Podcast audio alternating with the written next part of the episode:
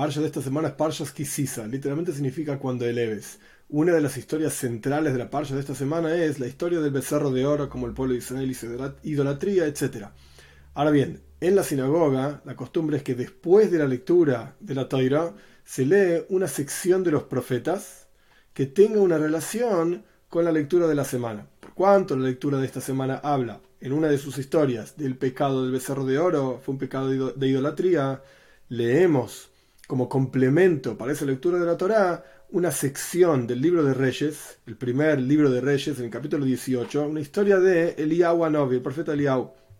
En un momento, sin entrar en todos los detalles de la historia, el profeta Eliyahu era el único, por así decir, que sostenía el judaísmo auténtico frente a todos los otros profetas del Baal, que significaba el sol, y la Asheira, que era un árbol que la gente hacía idolatría. Eliyahu juntó a todo el pueblo de Israel en el monte Carmel, junto a 450 profetas del Baal, junto a 400 profetas de la Asheira, e hizo toda una demostración impresionante en la cual demostró que el verdadero Dios es el Dios eterno, el Dios de Israel, etc. Y la gente dijo, después de ver la gran demostración milagrosa, etc., bajó un fuego del cielo, consumió una ofrenda, Hashem Huelekim, Hashem Huelekim, dos veces. Dios es el Señor, Dios es el Señor.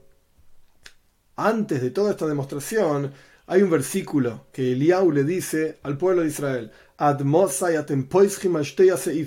¿Hasta cuándo? Eliau se quejó, ¿hasta cuándo ustedes van a saltar entre dos pensamientos diferentes? Si Dios es el Señor o si Baal es el Señor. Es decir, que la gente tenía cierta duda y estaban constantemente yendo para acá y para allá, para acá y para allá, saltando, poishim, saltando en dos tipos de pensamientos. Tenemos que entender por qué Eliau no les dijo directamente muchachos, ¿hasta cuándo van a seguir haciendo idolatría? Paren de hacer idolatría. Dios es el Señor, el Baal no lo es. No, Eliau dijo, ustedes están saltando entre dos pensamientos. El pensamiento de que Dios es el Señor o el Baal es el Señor. ¿Cuál es la idea detrás de esta cuestión? Para entender esto tenemos que entender primero qué significa Zara, idolatría realmente, y ahí vamos a entender por qué Eliau eligió específicamente esta expresión, de saltar entre dos pensamientos y no directamente idolatría. Nuestros sabios explican que el concepto de idolatría comienza cuando la gente pensó que las estrellas, el sol, las constelaciones, los signos del zodíaco, etc., si uno les rezaba, si uno se arrodillaba a ellos, les traía ofrendas, iban a darle más hashpa, más flujo de energía material en este mundo. A pesar de que es verdad que Dios envía su energía al mundo a través de estas constelaciones, y estas constelaciones y ángeles y niveles y niveles, como dice el Talmud, en varios lugares, Gaboya, Gaboya, uno por encima del otro, hay montones de niveles a través de los cuales pasa la energía divina para materializarse y generarse física en este mundo. Es verdad, pasa a través de las constelaciones esa energía, pero las constelaciones no tienen libre albedrío, son como un tubo. Dios pone de un lado algo espiritual y sale del otro lado algo material. De hecho, entre paréntesis, los ángeles también se llaman intestinos que son como un tubo, entra una cosa, sale la otra, etc. Ahora bien, interesante, Dios mandó a honrar a padre y madre y prohíbe, y esto es la idolatría, honrar a las estrellas y las constelaciones, porque al fin y al cabo las estrellas y constelaciones no tienen libre albedrío como explicamos, entonces que uno les rece no va a generar ninguna cosa, sino que uno está dejando de, de lado a Dios y rezando a las estrellas y constelaciones. Pero padre y madre tienen libre albedrío. Por eso Dios manda a honrar a padre y madre también.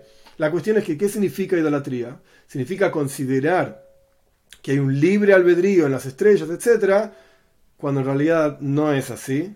No hay nada en el universo que pueda darte algo excepto Dios. Este es el concepto de idolatría.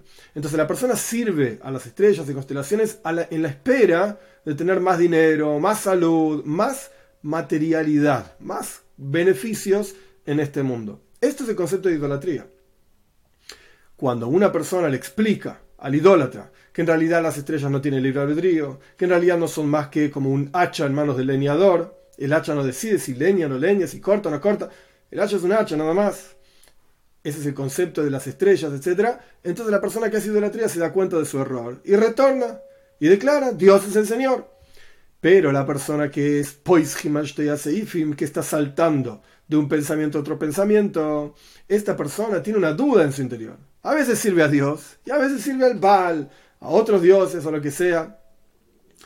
esta persona tiene varios problemas. Problema número uno, es mucho más difícil que esta persona retorne al camino de verdad, porque él se autojustifica, pero yo también sirvo a Dios. ¿Qué tiene de malo lo que hago?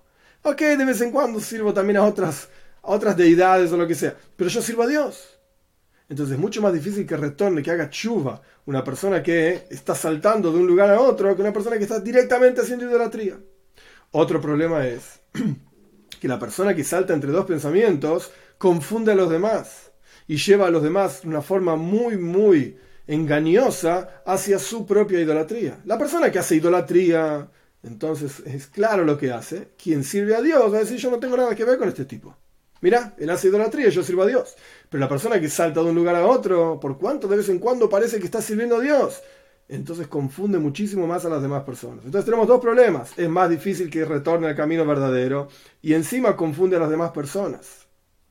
Por eso, cuando Eliau se vio enfrentado a esta gente, no les dijo por qué hacen, hasta cuándo hacen idolatría, sino hasta cuándo van a saltar entre los dos lugares, porque es mucho peor este concepto de estar en los dos caminos, por así decir, el camino de Dios y en el camino opuesto a Dios, es mucho peor que el concepto de idolatría por sí mismo. Ahora bien, cuando la gente vio en la práctica, a través de Eliau, que Dios es el verdadero Señor, ellos lo dijeron dos veces. El concepto de decirlo dos veces es en la entrega de la toira. Dios dijo, yo soy el Señor, etc. Pero una sola vez. Cuando ellos realmente lo entendieron y lo incorporaron a través de los milagros de Eliau, del profeta Eliau, etc., ellos dijeron dos veces, Hashem Elohim, Hashem Dios es el Señor, Dios es el Señor, es decir, algo muchísimo más poderoso, y realmente pudieron incorporarlo en su interior cada uno de nosotros tenemos la capacidad de poder incorporar esto a través de la increíble cantidad de información y la increíble cantidad de eh, datos que tenemos hoy en día para estudiar Toira en diferentes lenguajes, en diferentes formas, más complejo, menos complejo, desde diferentes lugares, desde diferentes, literalmente, o en videos, o en textos, o en audios. Hoy en día tenemos, por así decir, entre comillas, el Eliyahu Novi el profeta Eliau que nos llega a nosotros y nos da la capacidad de entender que debemos dejar de estar en los dos mundos, por así decir. Queremos estar con Dios y queremos estar en el mundo material y tener beneficios en este mundo, etc. Tenemos que saber que Hashem Elohim, Dios es el Señor, Hashem Elohim, Él es el verdadero Señor y a Él es quien realmente hay que servir. Y de vuelta, tenemos la capacidad hoy en día de, a pesar de que no está el profeta Eliau propiamente dicho, mostrándonos esos milagros, podemos incorporarlo nosotros mismos a través de la gran cantidad de información que tenemos. Es verdad, hay que saber filtrar qué información es buena y qué información no, etc. Pero para eso, como dicen nuestros sabios en la Mishnah, Sele Harraf, de un maestro y te va a mostrar el verdadero camino para llegar a entender e incorporar que Dios es el verdadero Señor.